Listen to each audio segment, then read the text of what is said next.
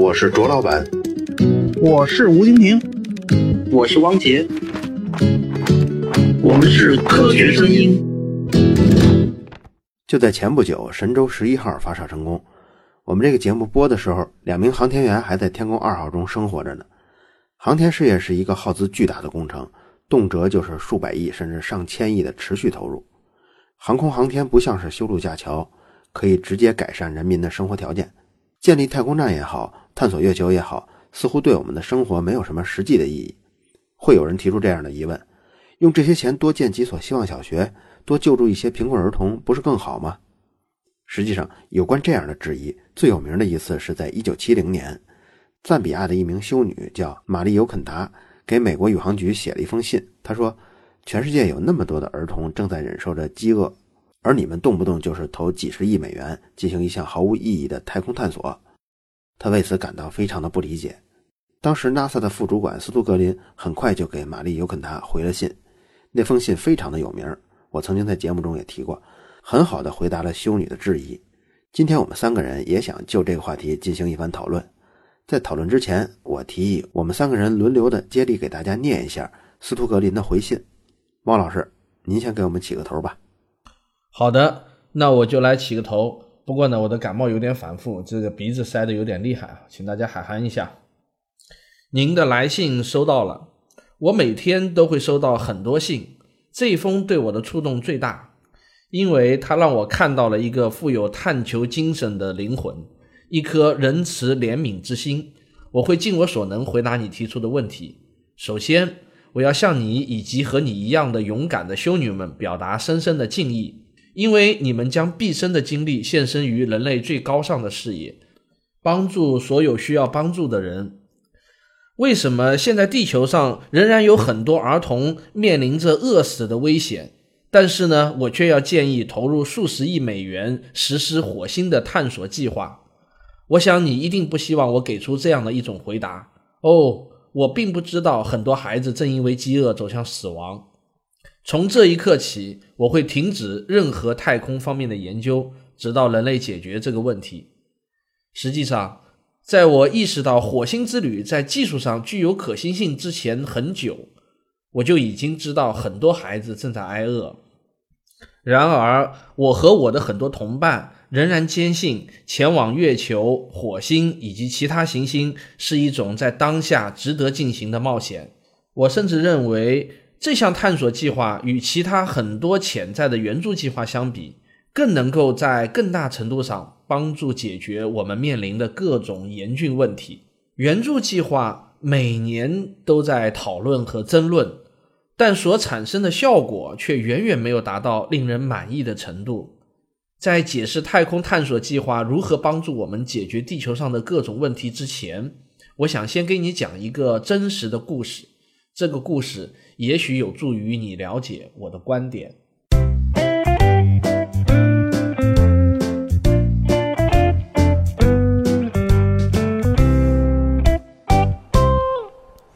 故事发生在大约四百年前，德国的一个小镇。这个小镇上有一位伯爵，他非常仁慈，常常把自己的大部分收入都用来救济镇上的穷苦百姓，这是很令人感动的啊！因为在中世纪，穷苦百姓实在太多呀，一场瘟疫下来，人口就折损大半，一个个苦不堪言呐。有一天啊，伯爵遇到一个奇怪的人，他的家里有个小实验室，他白天干活挺辛苦，可是每天晚上都会拿出几个小时自己搞研究。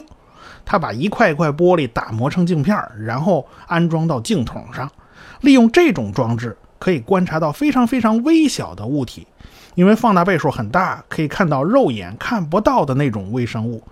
这些东西尤其让伯爵感到不可思议啊，因为这些他从来也没有见到过。于是伯爵就邀请这家伙扛着自己全套试验设备，就到自己的城堡里面。哎，成了伯爵家的一位特殊员工。从此，这个家伙就不用干一般的粗活笨活了，他的全部精力都用来研制和改进他的光学仪器。镇上的人认为这个怪人是在研究一些没有用的东西，啊，伯爵浪费了太多的钱。他们抱怨说：“我们还过得苦巴巴的，而他却拿钱让这个人去搞一些根本就没有用的爱好。听到这样的抱怨呢，伯爵并没有动摇，他仍然坚持自己的想法。他觉得，别看这些东西一时半会儿用不上，但这些研究总有一天是会得到回报的。事实证明啊，伯爵的话是对的。这个怪人最后研制出的就是我们现在所熟悉的显微镜。当然，显微镜的具体发明过程啊是模糊的，很多人都认为是自己搞出来的。显微镜在历史上也被重复发明了好多次，但是在促进医学进步方面，有几个发明重要性能跟显微镜相提并论呢？它的问世就帮助人类逆天改命啊，战胜了世界上大部分地区的大规模瘟疫。如果没有显微镜，人类就没法取得这些成就啊。在显微镜诞生的过程中，啊，伯爵投入了钱。是显然发挥了很重要的作用，在帮助减轻人类遭受的苦难方面，花钱支持研究显微镜所能做出的贡献，显然远远超过了单纯的救济行为。如果你问我，我个人是否赞同政府采取援助措施，我的答案无疑是赞同。我完全不介意每年多交一些税，用于帮助忍受饥饿煎熬的孩子，不管他们身处何地。我相信我的所有的朋友也是相同的态度。不过，我们不会为了实施这样的援助项目而停止火星探索计划。我甚至认为，通过实施太空探索计划，我们能够为解决地球上的饥荒和贫困问题做出更大的贡献，最终帮助找到这些问题的解决方案。解决饥荒问题，首先要着眼两件事情：一个是粮食生产，一个是粮食分配。在世界上的一些地区，农业种植、畜牧业。海洋捕捞以及其他大规模食品生产加工活动都拥有很高的效率，但还有一些地区效率很低。如果在流域治理、肥料使用、天气预报、土壤肥力评估、作物种植规划、农田选择、种植方式、耕种时机的选择、作物调查以及收割计划等方面采取更为有效的技术跟措施，我们便可以大幅提高粮食产量，进而解决饥荒问题。毫无疑问。改进粮食生产的最理想的工具就是人造地球卫星。人造卫星在高空环绕地球飞行，对面积巨大的陆地进行研究，观测大量能够揭示农作物、土壤、干旱、降水、积雪情况的因素，而后将数据传给地面站。据估计，即使一颗最为简单的地球卫星，也能为一项改进全球农业生产的计划做出不小贡献，让农业作物年产值大幅提高，带来数十亿美元的收入增加。与粮食相比，将粮食分发给贫困地区是一个完全不同的问题。这个问题不仅涉及到交通运输，同时也涉及到国际合作。在接受大国提供的大批粮食援助的时候，小国的领导人可能会产生担忧的情绪，担心大国在提供援助的同时，也同时向外输出了他们的影响力。在我看来，在减少国与国之间的隔阂前，我们不可能实现有效的粮食援助计划。同时，我也不认为太空探索计划。能够在一夜之间取得这一成就，不过太空探索计划却是最有效的方式之一，帮助解决这个问题。还记得当年死里逃生的阿波罗十三号飞船吗？在阿波罗十三号即将重返地球大气层的时候，苏联关闭了境内所有与阿波罗计划频带相同的无线电通讯，以防止出现任何可能的干扰。同时，他们派遣船只前往太平洋和大西洋的海域，必要的时候就可以执行紧急的救援行动。如果搭载宇航员的返回舱在一艘苏联船只附近降落，苏联人一定会像对待本国宇航员一样，对他们提供帮助。如果苏联宇航员也遇到类似的紧急情况，美国人也会出手相助，这一点毋庸置疑。通过卫星监测和评估提高粮食产量，通过改善国际关系改进粮食分配，这只不过是太空探索计划如何对人类的生活产生深远影响的两个例证罢了。除此之外，还有两个具有代表性的例证：促进技术进步和提高一代人的科学素养。登月飞船需要拥有极高的精确性和可靠性。在工程学发展史上，登月计划在这两方面取得的成就都是空前的。为满足这些要求，科学家研发了相关的系统。这些系统为我们研发新材料和新技术提供了一个前所未有的机会，允许我们发明出更出色的技术系统和制造工艺，延长科学仪器的寿命，发现此前未知的自然定律。实施阿波罗登月计划过程中掌握的科学知识，同样也可以用于研发在地球上使用的技术。太空探索计划每年孕育出大约一千项技术革新，这些技术革新大幅度地提高了人类的生活质量，帮助我们研制出性能更卓越的厨房设备、农场设备、缝纫机、无线电设备、船舶、飞机、天气预报和风暴预警系统、通讯设备、医疗设备以及其他日常生活用品。你可能会问，我们为何首先为登月的宇航员研发生命支持系统，而后才为心脏病患者研制远程体征监测设备呢？答案很简单，在解决技术难题过程中取得的重大进步，往往不是通过一种直接的方式，而是首先设定一个具有高挑战性的目标，通过激发强大的动力，促进技术革新。点燃科学家的想象力，促进他们尽自己最大可能完成设定的目标。这种方式就像是一个催化剂，催化出连锁反应。太空飞行无疑扮演着这样的角色。火星之旅虽然不能直接帮助解决饥荒问题。但这项探索计划孕育出了许多新技术和新方法，这些新技术和新方法能给人类带来的益处将远远超过付出的成本。如果我们希望改善人类的生活质量，我们就需要研发出各种新技术，需要继续进行科学研究，了解和掌握我们尚未获得的知识。我们需要进一步研究。物理学、化学、生物学和生理学需要在医药研究的道路上继续前进，战胜各种威胁人类生存的挑战，例如饥荒、疾病、食品和水污染以及环境污染。我们需要更多的年轻人将科学研究作为毕生的事业。我们需要为科学家提供各种帮助，让他们充分发挥自己的聪明才智，在研究过程中取得丰硕成果。我们必须设定富有挑战性的研究目标，并为研究计划提供充分的支持。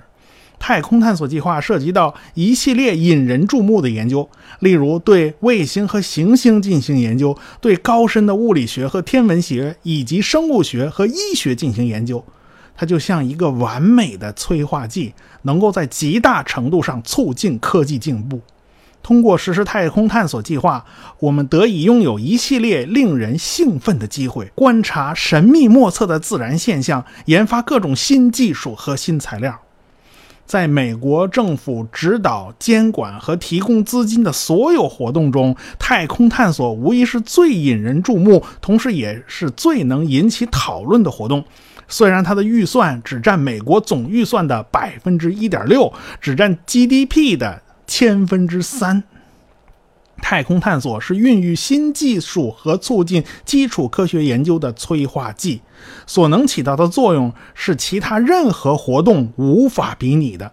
从某种程度上说，太空探索对人类社会产生的深远影响，甚至超过了几千年来的战争。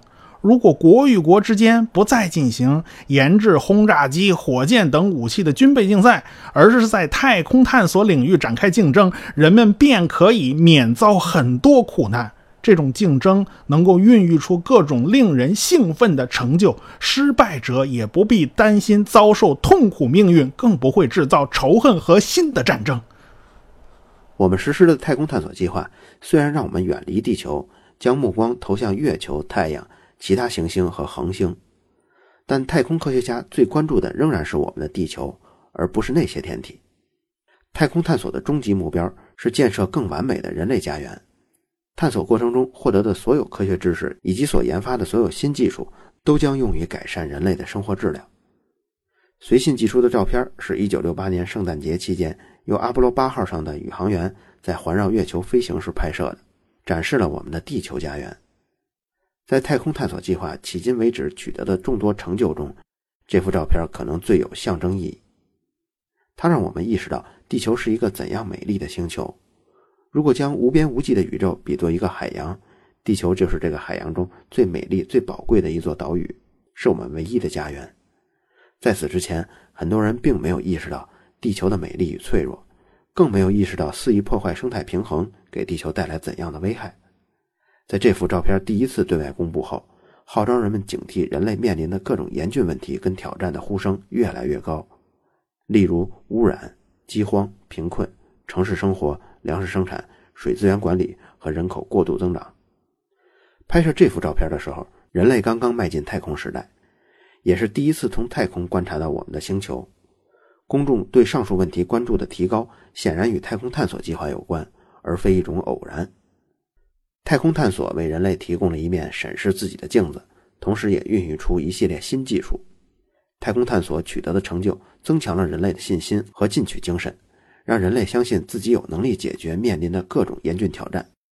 在我看来，人类通过太空挑战取得的成就，充分印证了非洲圣人阿尔贝特·施维泽的那句名言：“我忧心忡忡地看待未来，但仍然满怀美好的希望。”献上我最真挚的祝福。永远祝福你和你的孩子们。您非常真诚的厄尔斯特·斯图林格，科学部门副主管。这封信写于四十六年前的一九七零年，但今天读来依然令人印象深刻。虽然世界发生了很大的变化，贫困人口已经大幅减少，但是人类还没有彻底消除贫困。我国呢，也还有五千万的贫困人口。我相信，也一定会有很多人，就像四十六年前玛丽尤肯塔一样。不理解为什么国家不扶贫，而要去搞航天，去搞中微子、暗物质、引力波的探测，计划建造大型强子对撞机。汪老师，对这个事儿你是怎么想的呢？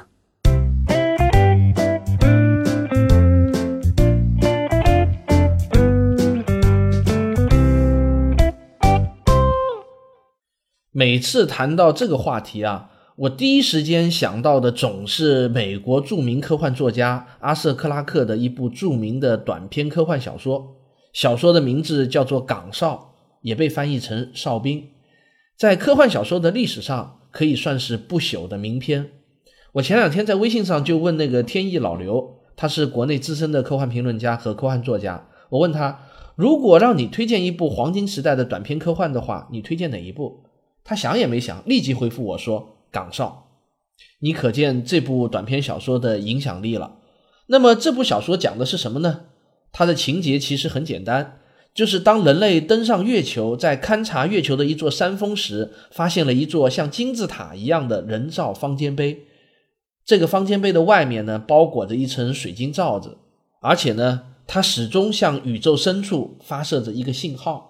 人类用了二十年的时间，才终于打开了这层水晶罩子。在罩子打开的那一瞬间，信号停止了发射。这些发现意味着什么呢？克拉克写道：“那些太空漫游者一定看上了地球，在火与冰之间狭窄的区域里安全地绕了几周，一度猜想地球是太阳诸子当中最受宠爱的一个，在遥远的未来，这里将有生命。”但是在他们的前路还有无数的星球，他们可能从此不再光顾地球，因此他们留下了一个岗哨，这是他们散布在整个宇宙中千百万个岗哨之一。这些岗哨以生命的许诺守护着所有的世界，它是一座灯塔，万古以来耐心地发射着无人发现的信号。或许你现在明白了，那个水晶金字塔。干嘛设置在月球上，而不是设在地球上？它的建造者并不关注仍然在野蛮状态中苦苦挣扎的种族，只有当他们穿越太空，逃离人类文明的摇篮地球，以此证明自己适合于生存下去的时候，他们才会对我们的文明感兴趣。这就是所有智慧文明迟早要遇到的挑战。克拉克写的这段话，我不知道大家有没有听懂。他说的呢，其实就是说，只有当人类能够飞向月球，并且打开这层罩子的时候，那么那个信号一旦中断，于是呢，外星文明就知道人类的文明已经脱离了蒙昧野蛮的状态了。再然后呢，再然后又会怎么样呢？克拉克没有继续往下写，他只是说我们只需要静静的等候就可以了。这篇小说一下子就让我从对个体的人的思考转换为对整体的人类文明的思考。我坚定地认为，人类文明绝不会是宇宙中唯一的智慧文明。我们的宇宙一定是一个充满生机的宇宙，只是人类要融入到宇宙文明大社会中，必须要走出蒙昧，艰难地度过文明的婴儿期。无论是航天，还是探测引力波、暗物质。建造大型强子对撞机，这些活动是一个文明成长所必须的。如果说我们这个宇宙中有某一种打分机制来决定一个文明的成熟度的话，那么一定不是看这个文明中所有的个体是否都丰衣足食，而是看这个文明对宇宙规律的掌握程度。人类的每一个个体，如果放到宇宙的时间和空间尺度上，都是极为极为渺小的。个体生命也是极其极其短暂的，但是如果我们把全人类看成是一个整体的人类文明的话，那么这个文明则是以爆炸的方式成长的。从文艺复兴时期诞生了真正的现代科学思想，到现在不过也就是三百多年，但是这三百多年人类所创造的智力成就，却比整整三百万年人类历史上所创造的总和还要多得多。所有这一切伟大的智力成就为何能够被创造出来呢？我认为最关键的原因就是人类中有这么一批精英中的精英没有去扶贫，而是在搞航天。这就是我的想法。我想听听平哥你是怎么想的。前面讲到太空计划，那我不妨多说两句。国家需要保持在最前沿科学方面的投资，这笔钱。是很值得花的，对高技术的投资有非常强的经济拉动效应。这前面也已经说了很多了，但是也有一个非常大的忌讳，那就是一曝十寒呐。比如说美国的阿波罗计划跟苏联争霸的时候拼命投资，肯尼迪总统咬牙发狠，要在一九七零年之前把人送上月球。那时候豪言壮语讲的也是非常来劲的。他说：“不是因为这很容易，而是因为这很难。”总统这话一讲，美国国家航空航天局也好，空军海军也好，是什么技术难就搞什么技术，哎，什么技术麻烦咱就搞什么，哎，等到登月成功了，从阿波罗十一号开始，一直延续到阿波罗十七号啊，那花银子花的跟糖水一样，最后国会受不了了，一板斧砍下来，预算不批了。钱花太多了呀，然后登月计划呢也就这么结束了，也就不了了之了。那个年代呢，大家因为受这种气氛感染呢，啊，都觉得太空时代很快就会到到来了啊。那时候换科幻小说都写二零零一太空漫游嘛，哎，好像太空时代就在眼前。可是现在都二零一六年了，我们地球人也没有大规模的去开发月球啊，开发太空了。说白了，为什么会形成这种情况呢？就是国家对于大科学工程的投资，必须理性，也就是说，你必须持之以恒，保持长时间可持续的投入。这两个因素是缺一不可呀，不能突然一高兴，或者因为是跟人怄气，哗哗哗大笔银子花起来没完没了，然后没钱了又突然一脚急刹车踩下去，然后勒紧裤腰带。这都不是一个合理的、可持续的投入，大起大落的这种呃投资方式，对科研队伍也不是一件好事儿。如今哈，美国航天飞机全部退役，美国有个空档期啊，现在美国已经失去了载人航天的能力，它要等下一代猎户座飞船出来，它才能把这个能力重新恢复出来，这是要花多大的代价呀？所以这个是要引以为戒的。对于大的科学工程方面的投资，该投谁不该投谁，啊，那是要保持一个理性的思路，不能看高兴啊，不能看看有我有钱就拼命花，没钱一脚刹车踩下去，这都是不行的。我就说这么多吧，卓老板你也发表一下你的观点吧。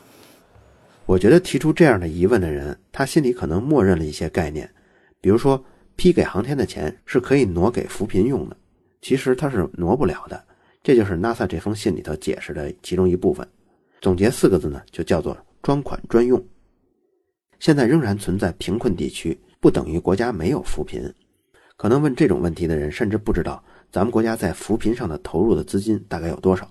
我提供大家一个参考的量级吧，每年大约是几万亿的规模，这可比航空航天要大得多。而且他们很可能把扶贫当作是提供救济的资金或者是现金，其实不是这样的。另外呢，如果不理解专款专用的话，那任何一个行业都可以问同样的问题，就是为什么搞航天花那么多钱，而不把钱花在解决城市交通拥堵的问题上呢？为什么不把钱用在治理雾霾上呢？等等等等。另外，这样的人可能还默认了扶贫后那个地区肯定会一定程度上脱贫。其实这样的反例非常多，要我看，只有一种例子是可以通过直接给钱拨款得到本质的改善的，那就是类似像公司运营的过程中，突然一个突发事件出现，导致资金链断了。如果这个时候来一笔钱，暂时把亏空给补上，而且这还得是在整个公司其他方面都没有任何问题的情况下，只是因为这个突发事件导致的资金链断裂，那么就可以通过扶贫或拨款这样的手段起到效果。除此之外，扶贫对改善贫困地区长期的贫困状态是没有太大影响的。一般来说，如果是直接拨款，那就是一个无底洞，永远也填不满。而被扶贫的对象也是更加依赖于这种扶贫方式。国家的经济能提升，往往都是技术进步导致的，产生了新的需求，有了新的生产动力，提供更多的就业岗位，催生更多的频繁的交易的意愿。所以，真的要问航天有什么经济利益上的实际好处，那就是给未来提供了新的经济增长点。国家整体富裕了，贫困地区脱贫的可能性，这个几率就高了一分。航空航天带来的效果更多是看不见的收益。有句话呢，叫“救得了急，救不了穷”。一个地区它穷，可能是和很多原因混合而成的，比如说教育问题、人口问题、腐败问题、法律环境问题、交通问题、气候问题。它只有解决这些问题才能脱贫，而如果这个问题是很好解决的，这个地方早就不会贫困了。所以，往往他的贫困是很难很难解决的。这就是我的观点。我是卓老板，我是吴京平，我是汪杰，我们是科学声音。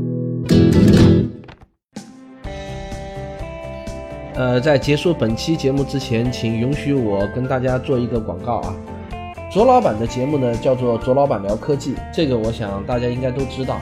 我的节目呢叫做科学有故事，吴金平的节目呢叫做呃科学史评话。希望大家能够支持我们科学声音的节目，谢谢大家，我们下期再见。